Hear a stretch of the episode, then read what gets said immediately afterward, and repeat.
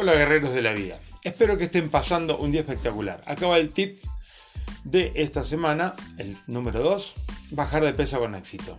¿Dieta? Seguro que muchos de ustedes se harán la pregunta del millón. ¿Cómo hago para bajar de peso o volver a ese que tenía ya lejos de hace tiempo?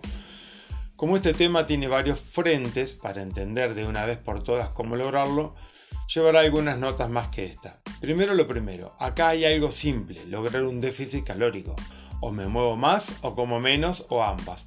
Claro, parece fácil, pero lo difícil sería aguantar esa tortura el tiempo necesario. Alto ahí. En general lo que viene a la cabeza es, para gastar más tengo que ir todos los días al gym o salir a correr o transformarme en un atleta y eso. La mayoría no está dispuesto a pagar tan alto precio para bajar unos kilitos. O varios, da igual. Hoy aprendamos un concepto, NIT, termogénesis por actividad sin ejercicio. Durante todo el día gastamos calorías para todo lo que hacemos. Eso suma y mucho. Si caminas más o te mueves más, pasas menos tiempo sentado, sentada, subís algunas escaleras, limpias la casa, etc. Ten en cuenta que esas tareas suman movimiento y eso significa más alimento que podrías consumir y de esa forma al terminar el día o la semana el gasto fue probablemente más que la ingesta, siempre y cuando la alimentación sea saludable, lo más limpia posible con algún gusto sin culpa que ayude a continuar con el proceso.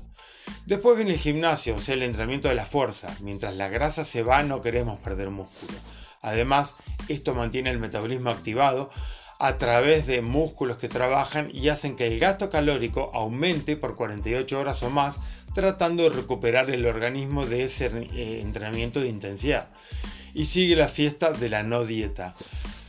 Postdata, cuando tengas toda la información junta, solo queda acción y resultados. Creo que es valioso querer verse mejor, pero no va a funcionar nada de lo que haga si hoy no me acepto como soy por experiencia propia. Abrazos y gracias por leer.